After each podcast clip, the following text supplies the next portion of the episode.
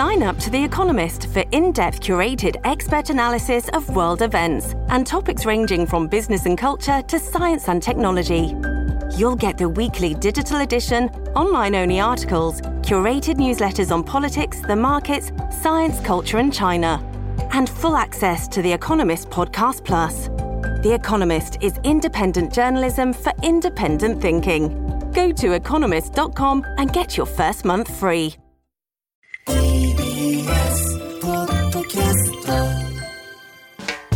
発信型ニュースプロジェクト。荻上チキ。セッション。発信型ニュースプロジェクト荻上チキセッション。荻上チキと、南部ひろみが生放送でお送りしています。ここからは特集メインセッション。今日のテーマはこちらです。メインセッション。取材報告モード。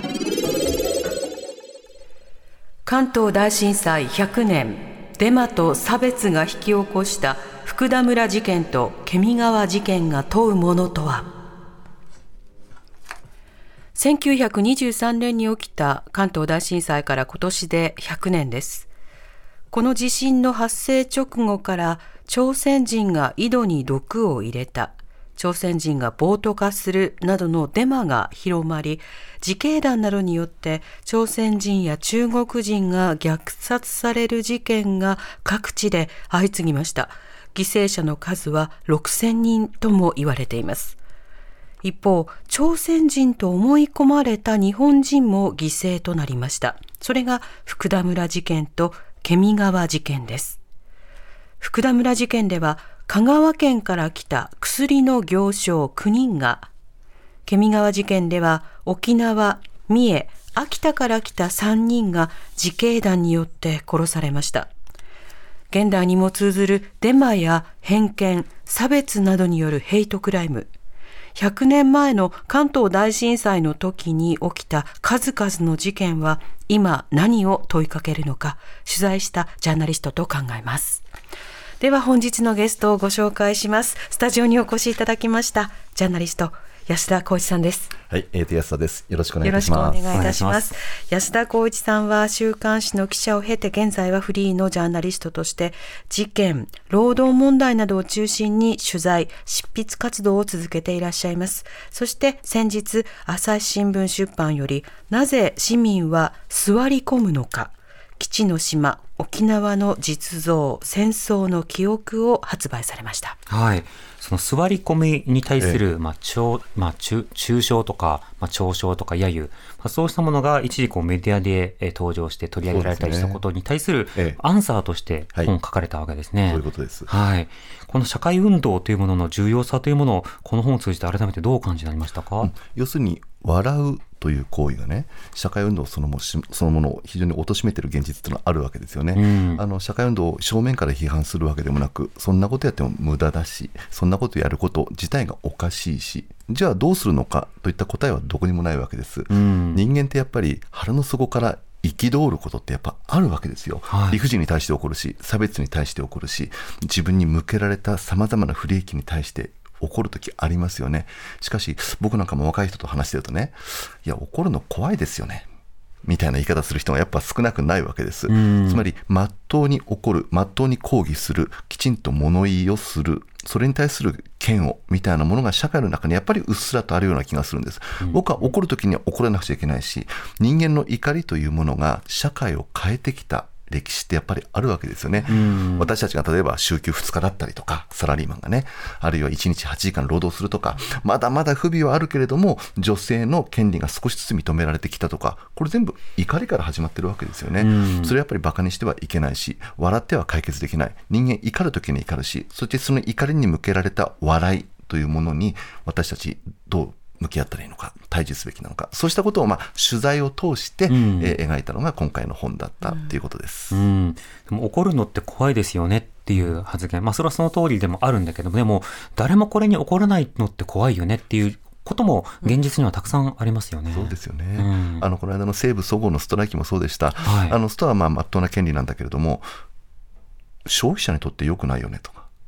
店を休みにするとお客さんが迷惑かかるよねみたいな意見って決して少なくなかったでしょう。うんこうしたあの最低限の当たり前の権利というものがそうした形で奪われていく、失われていくということに関してはやっぱ僕は危機感を持ってるんですね。あの怒れと進めてるわけではなくて、あの不礼儀に対して怒ることは当然だし、そしてそれを笑うこと、嘲笑すること、冷笑することで社会は少なくとも進歩しないんだといったことを主張したつもりです。うんさて、そうした中で、これもまたあの起こり続けなくてはいけない件だと思いますが、7年連続で、東京都の小池百合子都知事が、えー朝鮮人虐殺犠牲者の追悼式典に追悼文を送付せずということになりました。この動きについては安田さん、どう見てますか？7年連続ですよね、1974年、美濃部都政の時からずっと歴代都知事は、あの石原慎太郎さんでさえ、朝鮮人犠牲者追悼式に追悼文を送ってきた、えー小池百合子知事は就任翌年から、えーずっと追悼文を送ってないわけです。で、送ってこなかった理由を、大震災と混乱の中で犠牲となられたすべての方々に追悼の意を表しているんだと。一見もっともな言葉として受け止める方も少なくはないんだけども、おかしくないですかね。つまりもちろんあの震災で亡くなった、地震で亡くなった方を追悼するのは当然であって、しかし、朝鮮人犠牲者、特に虐殺された人々というのは、震災を、つまり地震を生き延びた人ですよね。うん生き延びたにもかかわらず殺されてしまった。これは地震で亡くなった人とは違う死に方をしているわけです。ええつまり自然災害による死の中に虐殺による死を閉じ込めたものではないのか。だから僕は別個にそれぞれ追悼の意を表すべきだと思ってるんですが、小池さんはいやみんなに言ってんだからと。で、それだけではなくて、多分小池さんの根底にあるのは虐殺そのものを疑ってる。あるいはなかったことにしたい。そうしてやっぱり意思、意図というものがやっぱり透けて見えるわけですよね。はいそのことは例えば記者会見で問われても、例えば虐殺に関してどう思ってるのか。いや、様々な見方があります。こういう答えが返ってくるわけです。うんあるいは歴史家が判断すべきことだ。様々な見方、ないですよ。あそこにあったのは虐殺という事実は揺らぎようのない事実であるし、ましてや歴史家が判断、もうすでに判断され尽くしたことですよね。ええ今、歴史家を名乗る人で、それぞれに例えば政治的な立ち位置は別としても、あの震災直後の朝鮮人虐殺を疑う人はおそらくいないはずです、歴史家の中では。えーにもかかわらず、えー小池知事はさまざまな見方、あるいは一緒に抱擁してるんだから、一緒に追悼してるんだからという形でもって、朝鮮人犠牲者への追悼を避けている。はいえー避けてるというか、えーやりたくないんでしょうね。うん 僕はそういうのようにしか見えません。そうですね。え例えばその311の後のさまざまなその振り返りの中でその震災とその後のいろいろな事故によってっていうような格好で原発事故を語らなくなったら、はい。あれこれはそれに触れないようにしたいんだなっていうふうに私たちもう分かりますよね。で同じようにその朝鮮人虐殺について触れないということが続いているということ、その中で小池百合子さんがさまざまなという意見があるかのように語っている、はい。じゃあさまざまなというのはどこからどこまでの意見があると認識しているのかというのは聞いてみたいですいや、よね。本当そうですね。あの、全くその通りだと思います。様々な見方、確かに虐殺否定論みたいな物言いは存在はしますよね。はいしかしそこには、何ら資料に基づいた、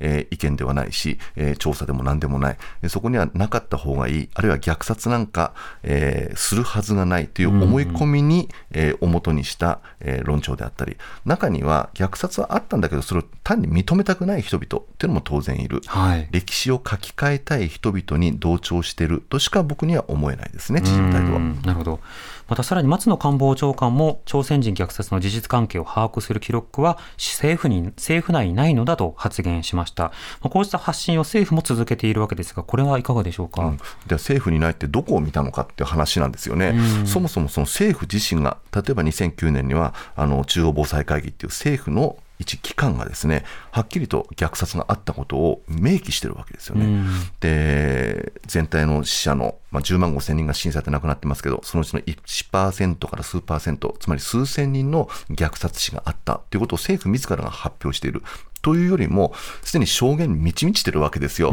あらゆる人が、えー証言を残してる。それは例えば、えーい有名無名を問わず個人だけでなくて警視庁であったりはい。行政であったりさまざまな機関が虐殺の事実を報じている記録に残している。それは政府内どころか例えば国立国会図書館の中に東京都の公文書館の中にさまざまな役所の中にきちんと記録されているわけです。はい。つまりなかったのではなくて見てないだけであり調べる気もないんだということがはっきりしたのだなと僕は松野さんの言葉を聞いてそう受け止めました。うん。多分そのあたりはその虐殺の定義が定かではないとか、まあ、何かしらの仕方でこう逃げるということになると思うんですが、なぜそこまでしてごまかしたいのかとなるとやはりそのここ20年程度でこの朝鮮人虐殺否定論というものがにわかに火がつき盛り上がりそれにこうまあ何でしょうこう目配せするというものが、まあある種の支持層にとって受けるというところだけ学習したのかもしれないですね。そうですね。つまり、その虐殺がなかったっていう人は、イコール、これまであらゆる形での朝鮮人差別であったり、えー外国人差別を肯定してきた人々、あるいは先導してきた人々、重なるわけですよね。ですから、今、チキさんがおっしゃった通り、あの、今世紀以降の、もちろん差別は昔からあったんだけれども、えー非常に可視化された、えーその外国人差別、いわばヘイトスピーチであるとか、ヘイトクライム、こうしたものを後押しする人々と政府が一体化している。マーケットとして見てるんでしょうね、うん。政府と。うんうん。つまりその差別を肯定する人々、ヘイトスピーチを肯定する人々、あるいは虐殺はなかったと訴える人々、これらは少なくとも今の政権与党にとってみると、一つのマーケットとして存在している、それを利用している、あるいはそこと同化している、そうした人々が増えてきたんではないかなと思いますね、政府の中にも。あともう一つ心配なのが、その小池さんとか、その松野官房長官とかがどこまで意識しているのかわからないですけど、なんか、いろんな説があるみたいだね、みたいなことを思わせた時点で、否定論の勝ちな、だと思うんですね。で、はい。その時に、あったってこう断言した段階で、あれ、否定する側に怒られるんじゃないかって、こう、身をこうすくめて何も言わないでおこうとする。ええ。こうした状況をこの20年間、この20年間と言ってるのは、そのサピオという小学館の雑誌が、あの、この虐殺否定論の連載を、はい。工藤美代子さんの名でこう始め始めたところから、この朝鮮人虐殺否定論というものが広がっていったので、ええ。この20年間なんですが、それを目の前に人工的にこう作られた様子というものが一つの怖さとしてあるんですが、そこはいかがですか？本当にその通りだと思いますね。あのいわば作られた論調であるということです。昔から語り継がれてきたものではなくて、記憶も改ざんされるし、さまざまな記録、資料も、えー提示されることなく、えーき記憶だけが改ざんされていく、そうした流れの中にあるんだと思います。そして例えば工藤美代子さんもそうですけども、じゃあそのための最低限の資料として提示されるのが、当時のマスコミ報道だったりするわけですね。僕らはそれがデマであること、だから現実に誰も研究者がいないにもかかわらず、朝鮮人が井戸に毒を投げ入れたといった説をそのまま新聞に書いてあるんだからと、今ね、多くの例えばそうしたネットユーザーなんかの一部が、マスゴミみたいな嫌な言葉ではあるけれども、はいえー形を使ってマスコミ攻撃してるわけです。新聞は信じられない、報道は信じられない。しかし、戦前の報道だけをなぜ信じるのかって僕は逆に問いたいわけですよね。えーその嘘ばっかり書いた、しかも検証もされず、主語がどこにもない、そして誰が発表したかも書いていない記事をどこまでそこそんなに信用できるのかといったところの疑問を持たずにですね、なぜか、えー戦前の新聞だけは、えー無条件に肯定してしまう。そしてそれをもとに、あったかもなかったかのような、えー虐殺がなかったかのような論調が展開される。そしてそこは必ず政府の後押しとは言わないまでも、政府の空気というものを敏感に感じ取った、やっぱり民間の空気というのはあるわけですよね。だからそれは虐殺の当事者と同じだと思います。僕はあの虐殺の当事者、責任者は誰なのかって問われた場合、一番国だと思うけれども、はいでもメディアも、それから一般民衆の間にも、やっぱりそうした差別と偏見があって、大殺戮が行われた。うん今もまた官民共同でもってそうした歴史を塗り替えよう歴史をねじ曲げよう歴史を書き換えようという動きが確実に存在するということ。だからこそこうした番組でも足を運んでできるだけ僕はそうした主張をしていきたいなと思ってるんですね。うん。ちなみに当時誤報したメディアのいくつかは、その後、写真などにおいて、それが誤りだったということを認めた上で、それを繰り返さないためにということも記述されているということも触れておく。つまり、あの、当人たちが否定している、あれは誤報でしたと認めていることについて、今引用することの、まあ、愚かしさということは把握しておきたいと思います。さて、そうした中で朝鮮人犠牲者の追悼式典が行われました。この式典というものは、どんな動きがあったんでしょうか？はい、あの毎年9月1日に、えー東京の横上町公園の中で行われているものですね、はいあの朝鮮犠牲者追悼碑があるわけですけども、その追悼碑の前であの関係者が集まって、文字通り追悼の、えー儀式が行われるわけですけども、これもね、これまで番組で何度か説明してきましたけども、毎年同じ日に、同じ時間帯に、そしてほぼ同じ場所、で、えーいわゆるそよ風を名乗るですね、まあ、僕は差別者集団と呼んでますけども、虐殺否定論に立つ集団が現れて、独自の慰霊祭を開いてるわけです。はいえー慰霊祭とは言ってもですね、何かを慰霊してる形跡は見られない、えー要するに6000人と言われる虐殺はなかったという主張をすぐ近くで至近距離でもって繰り返し集会を行っているという団体ですけども、ええ今年は同じ時間帯で行われなかったんです。はい。ですから、追悼式自体は非常に厳かに、静かに、淡々と行われた。みんなゆっくりできたと思いますね。あの、静かにお祈りすることはできた。ですが、夕方、つまり、朝鮮人犠牲者追悼式を終えてから、時間を変えて、えー夕方からですね、その追悼碑の前で、その集団が独自の追悼式を開こうとしたわけです。うん。おかしくないですか？もともとツイート、あの、犠牲を、朝鮮人犠牲者を否定する人々、虐殺否定論に立つ人々が、あえて追悼碑の前で集会を開く。こんなことがあっていいのかと思ったわけですよ。なぜならばその集団は2019年に、これも嫌な言葉ではあるんだけれども、不定先人なる言葉を用いて、在日コリアンを非難した、あるいは当時の朝鮮人を非難した、虐殺されたのは日本人の方だ、みたいな主張をしたことによって、さすがに東京都の人権条例に基づき、ヘイトスピーチ認定を受けてるわけです。そんな団体の集会が、朝鮮人追悼碑の前で行われる。はい。これを東京都が公園使用許可を出してるっていうこと自体が僕はおかしいと思うわけですけどね。そうしたことから、えー午後4時半から同じ場所で行われようとしていた。だけれども、その日の前に多くの反対者の人々が集まって、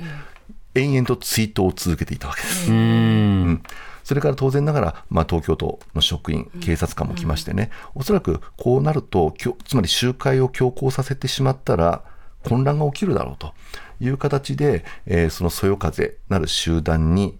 公演の中止命令出したんです。うーん。仕様の。そうです、ここでやらないでほしいと、えーそれに反発する、えー、そよ風が、えーその追悼碑前に強行的に移動しようとし、でそれを、えー非難する、抗議する人々との間で、えー多くの抗議の声と、それから、まあ、抗議をすする人間を罵倒する声とか、さまざまな声が入り混じってですね、一時騒然としたということはありました。ただ結果的に、そよ風の集会は行われることはそこではなかった。僕は良かったと思ってます。うーん、なるほど。その追悼式典での様子、一部音声、安田さんが取材されたので、音声を聞いてみたいと思います。そよ風は、えー公園内追悼碑の前に移動しようとしていますが、えー警察及び党職員によって阻止されています公園の中止を命じられているようです一方でカウンター側はそよ風に対して帰れと、えー今コールを続けています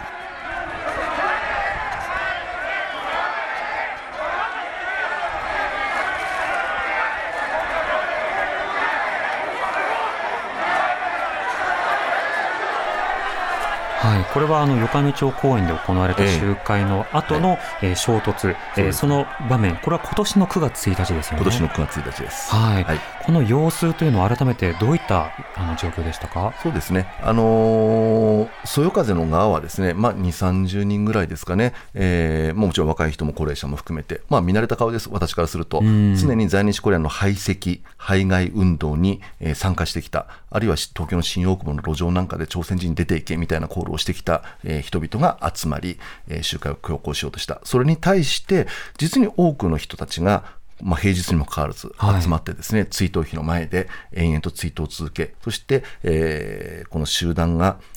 いわば乗り込もうとした追悼碑前に、それを、えー多くの人が抗議の声を上げた。でも肉体的な衝突はなかったわけです。はい 間に警察官が入り、あの都の職員も入り、大きな壁ができましたから、あの物理的な衝突というのは全くありません。でそうした意味においては、かなりまあへ声はね、ものすごく、あの騒然とした感じはしますけども、混乱と言えるほどのものはなかったんじゃないかなと思います。ただ問題はね、これ、毎年繰り返されるのかよ。という危惧があるわけです。あのこれはそこで眠っている、あるいは追悼される側の人々にとっても気の毒な話ではあるし、はいそれからそこには親族の方も来てるわけですね、追悼する側の場人たちの中には、そうした人々にとっては、必ずしも、えー心地いい風景ではない、静かに祈りたい。でやっぱりこれ、も混乱の元はどこにあるかといえば、やっぱ東京都の対応が一番だと思うわけです。東京都が、えーいわばその追悼文を送れなくなった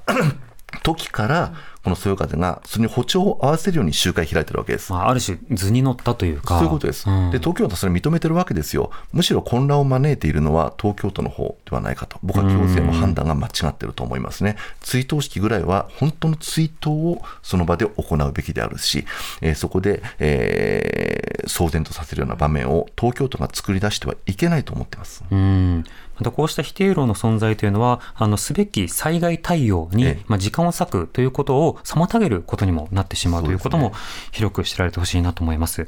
でそうした中で、この関東大震災直後にこう広まったデマが生んだ事件についても、今日はお話しいただきますし、また、え被害者遺族の方にも取材したということで、その話も伺いたいんですが、まず遺族の方にはどんなお話を伺ったんでしょうえか。あの特に韓国に今住んでらっしゃる方、えーに今年、まあ、100年ということもありますんでね、はい100年という節目の中で改めてどう思うのかあるいは韓国の中でその遺族という立場がどんなものであるのかそうしたことを聞いてきました。うん、お話というのはどういったものでしたか？あのやっぱりね、まあ、僕は直接自分のおじいさんが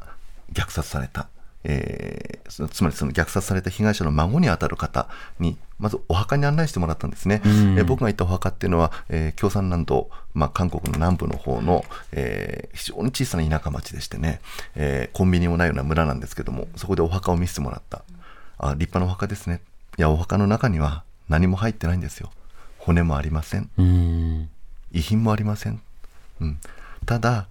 生前若い頃に着ていた服というものを自分の祖母が見つけてその洋服だけあ服だけを収めてます、うんそうしたお墓なんですね。で貧しい村なわけです。みんな出稼ぎで日本に渡っていった。その農農村ですからね、当時の植民地下の農村というのは非常に苦しい生活を強いられていたこともあって、少なくない人々が日本に出稼ぎに行ってるわけです。でも帰ってこないわけです。うんそしてたまたま生き残った人から目の前でこあなたのおじいさん殺されましたよといったことをまあ報告してくれたということでまあ理解ができたわけでしょうけどもその方はね、えー僕にこうおっしゃったわけですね。悔しいあの悲しいかと問われても特に悲しくはない。何か感慨深いものがあるのかいや特に何もない。会ったことも見たこともない祖父ですからと。ただ悔しいですなぜならば自分の祖父が虐殺されたことだけは分かってる、でも誰もそれを認めてないんですよね。今から保証金が欲しいわけでも何でもないと。100年前に死んだことをどうこうしようにもどうこうできないことも分かってる、でも日本政府は一言もその虐殺についてこの100年の節目にあたっても言及してくれない。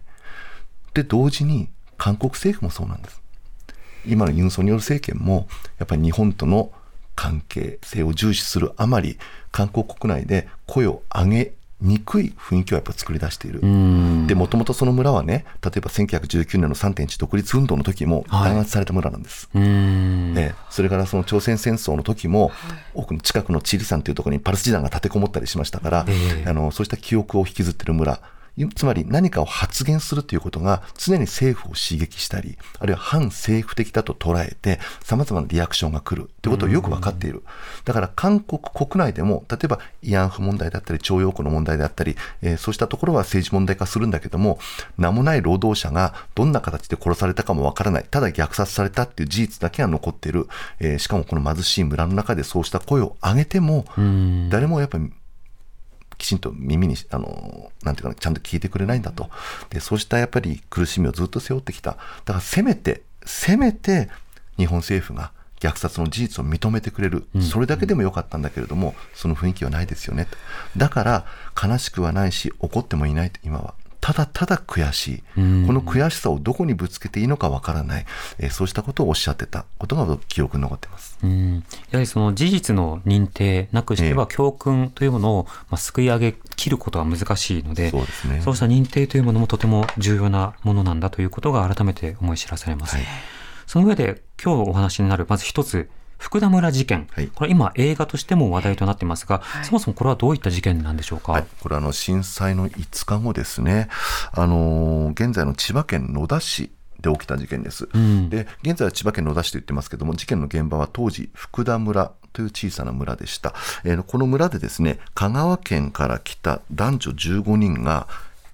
地元の自警団員に虐殺され襲われてですねその15人のうち9人が虐殺されたそういう事件です。なるほど。はいこれ香川の方がいろいろ疑われて虐殺された、ええそもそもどういった方々だったんでしょはい、うか。この香川から来た人々というのは、えーいわば行商団なんです。うん。薬を売ってたんですね。当時ですとね、主な商品はせいろがんが中心だったんですけどもあるいは香川ですから、まあ、温泉地がいろいろあったんで、湯の花ですとかね、そうしたものを持ってっていう、まあ、日本中売って回ったわけ。要するに行商っていうのは、ブラック産業としてはかなり大きな位置を占めている香川の中では、えーそうした人々だったわけですね。香川県っていうのは非常に面積も少ないけど、耕作地も少ないものですから、特に被差別ブラックの人々、職業差別もあったものですから、行商に出る人は決して少なくはなかった。で、そうした人は様々な日本各地を回って、たまたまこの野田のこの福田村に来た時に、地元の自警団に襲われた。あの自警団というのは、えー当時朝鮮人が井戸に毒を投げ入れた、あるいは朝鮮人が襲ってくる、女性が襲われた、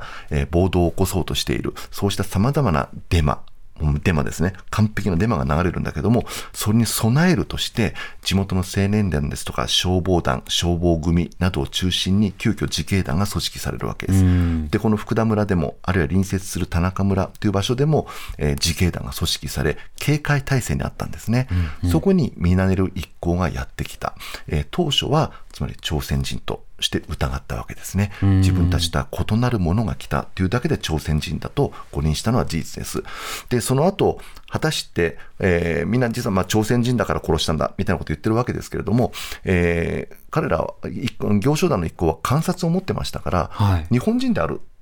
と判断した人も村の中にはいたわけです。村の駐在さんであるとか、そうした人は、いや、この人たちは日本人だからと。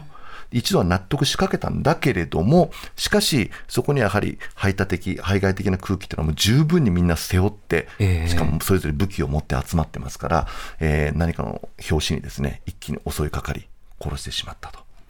子供も含まれていましたき、妊婦も同様に殺されてしまった。非常に悲惨な事件であります。うん。これ自警団と聞くと、まあ、各地域でそれぞれが、まあ、自主的にこう作っていったんだというイメージがありますが、ええはい。自警団をこうしたことに備えて組織せよというのは、ええ。むしろ行政からこう広まっていったところ通が達ですよね、はい。つまりあのそもそもデマを流したのは誰かっていうことも私今取材で調べてるんですけども、あのー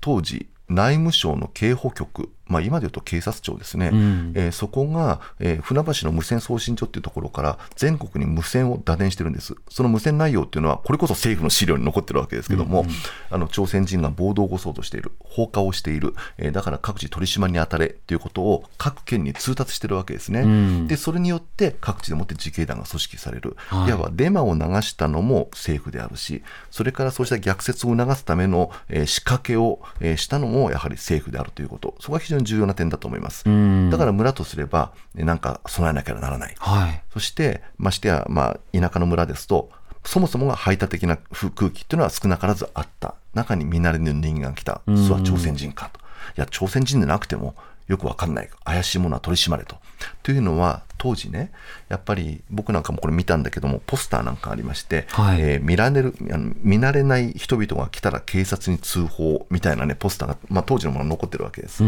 で、それ行商人であったり、あるいは各地を流れ歩いてる人っていうのは当時やっぱりいましたから、そうした人々を見たらとにかく警察に通報するんだ。といった空気というのもあったし、えーそうした教訓も当時あったわけですね。ですから、この事件、朝鮮人として疑われたのは間違いない話です。ですけども、その後もしかしたら日本人だと分かってても殺したかもしれない。つまり異なる他者は殺しても構わないという空気がその場でもって作り出された。といったことは事実だと思いますね。うん攻撃してもいい他者のその線引きがどこで引かれるかの違いによって、まあ、誰が殺されたのか変わるかもしれないけれども、ええその線引きが非常にこう暴力的な空気を作っていったということは間違いないわけですか、そうですね。ただやっぱりそれでもね、差別と偏見というものが暴力を発動する。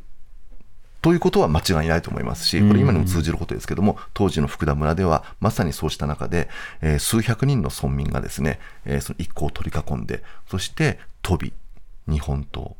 あるいは猟銃などで一人一人殺していったわけです。うん。その事件の語り継ぎや検証や、それからまあ、例えば調査や、それから逮捕とか、そうした動きというのはその後どうなったんですか？事件が直後にですね、えーいわば犯人とされる人々が8人逮捕されてるんですね。んで、まあ、もちろん殺人として逮捕されてます。まあ、すぐに釈放されてるわけですよ。これはまあどこの地域もそうですけども、はい虐殺に加担した人間、例えば判決では懲役10年ぐらいの最高刑を受けるわけですけども、あの大正天皇がすぐに亡くなりますから、それに伴う恩赦でもって、基本的に日本全国どこでもそうだと思います、朝鮮人を殺した場合に1年ぐらいで、震災直後のね、殺人事件で1年ぐらいでみんな出てきてる。で、福田村事件の、えーいわば被告、裁判で被告となり、そしてその後実刑が確定した人間でも、中にはその後村長になった人間もいますし、村を挙げてえ義援金なんかを出したり、みんなで、ま、村人を守ろうとしたという動きがあるわけですね。うんつまり刑務所なんかに入ってあるいは逮捕なんかされてす大変だったねみたいなことで支えたということですか？ご苦労様ってことです。うん。村を守るためにご苦労様でした。と、そういう意識が働いていた、うん、だからこの差別と偏見が引き起こした、これ、完璧な、これ、被害者が日本人であっても、これ、ヘイトクライムですよ、ん。このヘイトクライムの加害者に対して、人々はそこに対してのみ温かかった、ですから地元では、このことはあまり残したくない、話したくないっていう空気がものすごく強いわけですよね。うん。でそれはね、被害者もまた同じなんです。はい。ええ。あの実はその被害に遭った人々のうち生き残った方がね香川に帰って事の真相を話して最初は仕返しに行こうみたいな話になったんですって、そりゃそうです、ええ。15人の一行のうち9人が殺されてしまった妊婦含めて。でみんな立ち上がった時に村の女の人たちが止めたんですって。今言っても逆に殺されるだけでしょで何よりも自分たちが被差別部落の住民であるということですそれが今日本社会の中で被差別部落で生まれ育った人間が果たしてきちんと日本社会の中でそうした声を認めてもらえるのかどうか自分たちが被害者だということをどこまで受け止めてくれるのかそうした思いもあったんでしょうね。公正に扱われないだろうと。そうです、つまり被差別部落に生きたで生まれ育った人々も不公平、不公正、不均衡な自分たちの立ち位置というものを十分理解していた、だからこそ、この香川県でも語り継ぐ人はほとんどいなかったんです、でも資金残してた人はいたんですね。はで日本でも、あ日本でのその香川県県外でも、例えばその地元でもそうだし、東京でもそうなんだけども、この福田村事件っていうものが初めて一般にね、一般に知り渡ったのは、1979年になってからです。それまでは新聞記事な当時なってたけども、あの当時いろんな記事が出てますから、ほとんど忘れかけてた、当事者も忘れてた、語らないようにしてた、79年にね、これもあの小さな物語がありまして、千葉県内で朝鮮人虐殺について調べている平方千恵子さんという学校の先生がいらっしゃったんです。はいでその方が地元でもって地域の朝鮮人虐殺を調べて、えーそのことが新聞に載ったりしたわけですね。ほうほうほそれを見てですね、ある女性が平方さんのご自宅に電話をしてきたんです。その電話の話の続きははい。5時台に伺います、かりました。TBS ラディオ発信型ニュースプロジェクト。セッション荻上チキセッション。今日の特集メインセッションは関東大震災100年。デマと差別が引き起こした福田村事件とケミ川事件が問うものとは、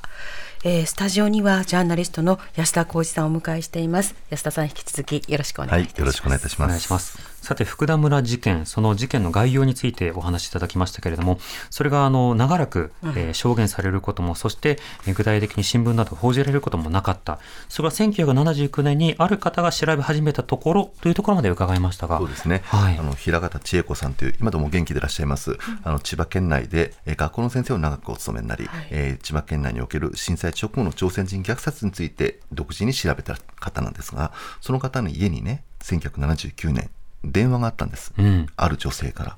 で、あなたが一生懸命朝鮮人虐殺について調べてるってことを新聞で知りましたと。で、実は、その千葉県内で日本人が殺されたことも知っていますか？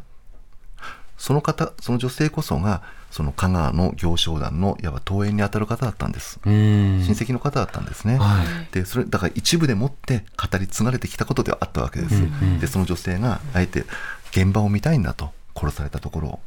えそこでいろいろ調べて、平方さんとその女性が対面し、んその福田村、当時福田村だった野田市のですね、利根川沿いに一緒に行って、現場で供養した。で、同時に、この事件がどんなものであったのか、この平方さんご自身も全く分からなかった。んそれで学校の先生のネットワークを通じて香川県に住んでいる同じ同業者学校の先生に連絡を取り、そしてその方に調べてもらったんです、うん。でその地域に入って聞き取り調査をしたらまだ事件の関係者生きてたわけですね、うん。でそうした人々があの手記を残していたり、はいこっそり語り継いでいたことがありましてでその中で事件の具体的な風景というものが分かってきた、うん。自分たちは朝鮮人ではないと言ってもいやあのだったら証証拠を見せろと。日本人だったら「君が代」を歌ってみろと。天皇の名前を言ってみろと。あるいは15円50銭と発音してみろ。うん。当時朝鮮人が発音しにくい、えーまあ、濁音ね、が入った言葉なんかあえて喋らせて。でそれでもまあ普通に喋るわけです、はい。日本人ですから、えーにもかかわらず、まあ、こんなこと、まあ、どうでもいいと、えー朝鮮人だろうがどうだろうがやっちまえってなって殺されてしまったその一連の顛末を、まあ、きちんと語り継がれていたわけです、うん。外には出ないけども、家の中でこっそりと、あるいは手記というか日記にして残してた。それを発見して、福田村事件と呼ばれているものが初めて一般的に知られるようになったわけですうね。ん、なるほど。それ、そのネットワークを使って、その被害者側のそうした聞き取り、はいあるいはし証言がこう出てきたということですよね。加害者の方も生きていた時代の可能性はありますよね。そうですね。当然ながらそうだと思います。1970年代でしたらまだ加害者の方もギリギリ生きてらっしゃったかもしれない。で、一方、千葉県の地元の方では、えーこれを恥ずべき歴史として、あるいは語りたくなかったんでしょうね。んえーあのーもちろん噂としては知ってても、えーなかなかそんなことはなかった。いや、し全く噂だけだよ。みたいな語り方をされてたかもしれない。はい実は、この間9日、9月、あ、ごめんなさい、9月6日にですね、この福田村事件の追悼式が地元で行われたんです。うん。で香川からも多くの人が参列し、はいそして、まあ、地元の人もいらっしゃったわけですねでみんなでもって手を合わせて追悼したわけですですから今地元の方でも追悼される方は少なくないわけですけども、うん。比較的私よりもやや下の世代の男の人がいましてね50代ですけどもその方とその追悼式が終わった後ちょっとお話しする機会がありましたでその方はね全く福田村事件のことを知らなかった。だけれどもこのところメディアでもってうん。福田村事件について言及しているので、自分が住んでる地域のことだとと思って追悼式に足を運んだんですって、はい。で自分の親に聞いてみた。親はいやうちは関係ないと。言うんだけれども自分で調べた限り関係ないんだろうか果たしてと。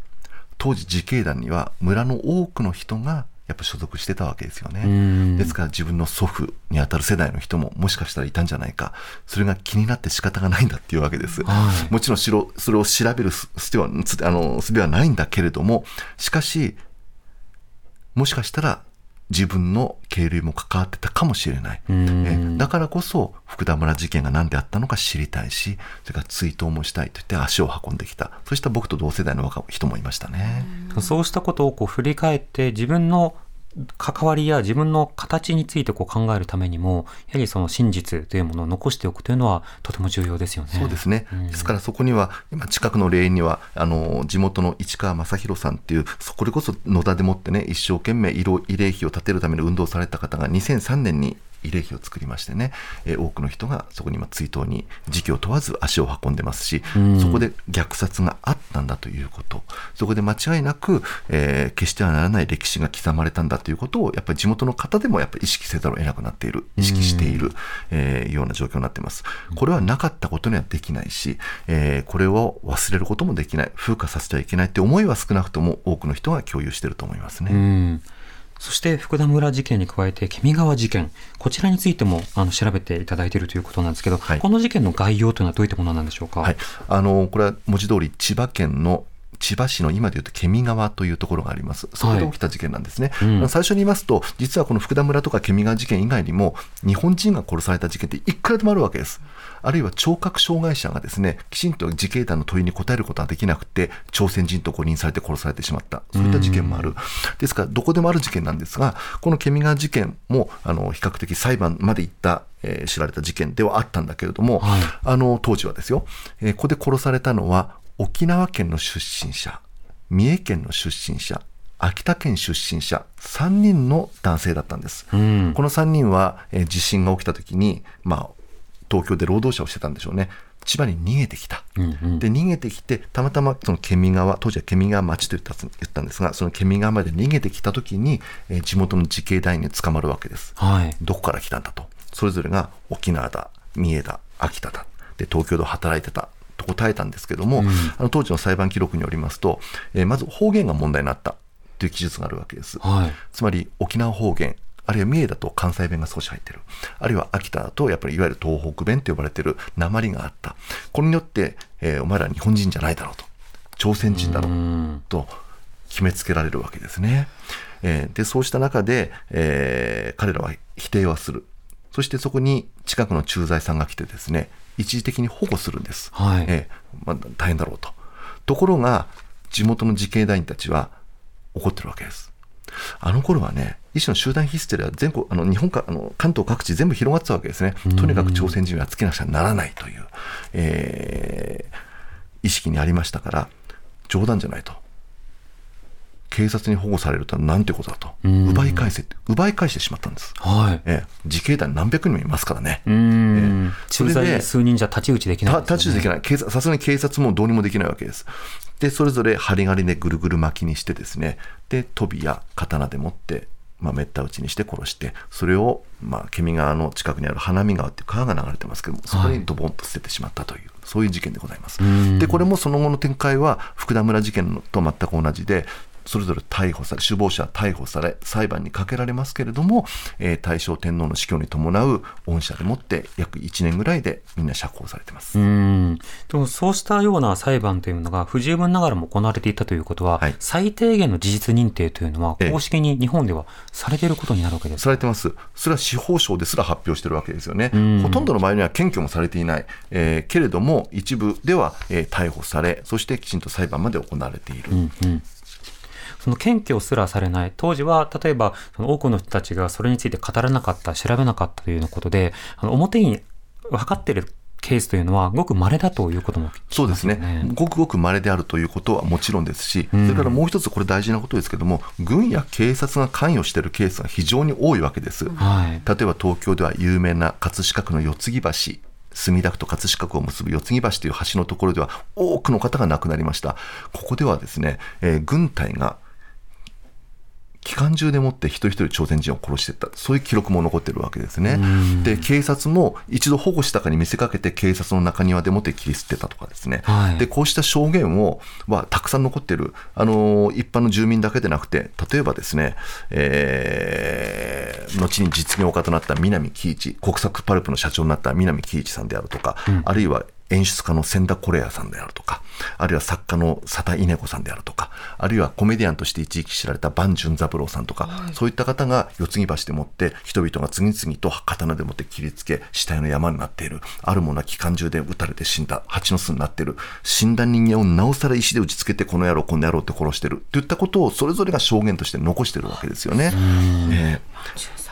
ですから、あの僕は先ほど冒頭で官民共同と言いましたけども、デマを流したのは国家であるし、それから虐殺に軍や警察が加担した事例っていうのは本当に多いわけです。千葉県なんかですと、軍は一度朝鮮人を収容し、それを近くの近隣の村に払い下げてるわけです。お宅の村で自由にやってくれと。それでその村ではどうする、どうしようかと。朝鮮人もらったのはいいものの、どうしていいか分かんないから、じゃあ殺しちゃえって殺してしまったとか。だから軍隊、警察、えー同意のもとというよりも軍や警察が加担し、時にけあの虐殺の首謀者となりといったことがやはり各地で行われたこともさまざまな証言から明らかになってますね。黙認というところじゃなくて、場合によっては推奨、加担、実行ということにもなるわけですね。まさに実行者でもあった、それからあの表に出なかった事件っていうのも多いわけで、例えば神奈川県の場合ですと、はいこの間まで神奈川県では、虐殺者は2人しかいなかった、虐殺された方っていうのは記録では。公式記録、司法書を持っている。ところがこれ、つい最近、今月初めです、横浜の市民団体が新しい資料を公表したんですね。これは神奈川県の知事から内務省に宛てた、やっぱ朝鮮人の被害者の報告書っていうもの、まあ、公文書と思われる、これからきちんと検証されますけども、はい一応公文書とされるもので、そこにはですね、それも全部が網羅されてるわけではないんですが、は145人が殺害されたことになってるわけです。神奈川県だけで145人が殺害されて分かってる一端だけで、はい当時の文章で。そうなんです。それを公文書として残ってるわけですね。ですから当時のき公的な記録っていうものは非常に少なく見積もってるし、えーなかなか表に出てこない。しかしそれでもね、虐殺を否定することにはならないわけですね。虐殺があったことはす多くの公文書が、記録が、人々の証言が、それを残してるわけです。そうして語り継がれてきた資料や証言というものをしっかりと受け止めた上で、政府も認めながら再発防止のために記憶を共有する。これが大事かなと思いますね。ですね。ですから朝鮮人だけでなくて、日本人も、それから中国人も、いろんな人が亡くされてる。で、僕はね、たまたま今日木更津事件と、あ、ごめんなさい、えっ、と、君、あの、ケミ川事件と福田村事件取り上げましたけれども、えーこれは日本人が殺されたから取り上げるっていうんではなくてね、これをまたヘイトクライムの犠牲者なんですよね。やはりそこに至る朝鮮人に対する憎悪というものを、これ勝手に民主の側が燃え上がらせたのではなくて、国家による仕掛けがあったんだということ、憎悪を向けさせるための様々な仕掛けがあった、日本の国策として憎悪を植え付け、そして民衆を煽った、えーそのことを決して忘れてはいけないし、そして今なお、そうした近隣諸国の憎悪を煽るようなメディアもあるし、はい。政府の発言もあるし、で、そこに乗っかる人々もまたいるんだということ。虐殺は100年前の遠い昔の出来事ではなくて、いつ起こるかもわからない。そうしないために私たちが何をすべきかということを考える100年目であってほしいなと思いました。うん。ジャーナリストの安田浩一さんをお迎えしてお送りしました。安田さん、またよろしくお願いいたします。ありがとうございましたした。TBS ラディオ905 954発信型ニュースプロジェクトセッション毎週月曜から木曜朝8時30分からお送りしているパンサー向井のフラット向井さん不在の木曜日を担当するヤーレンズのデイジュンの之介とどうも落合博満です。違います。奈良原正樹です。各週木曜日はヤーレンズのフラット。せーの。聞いてね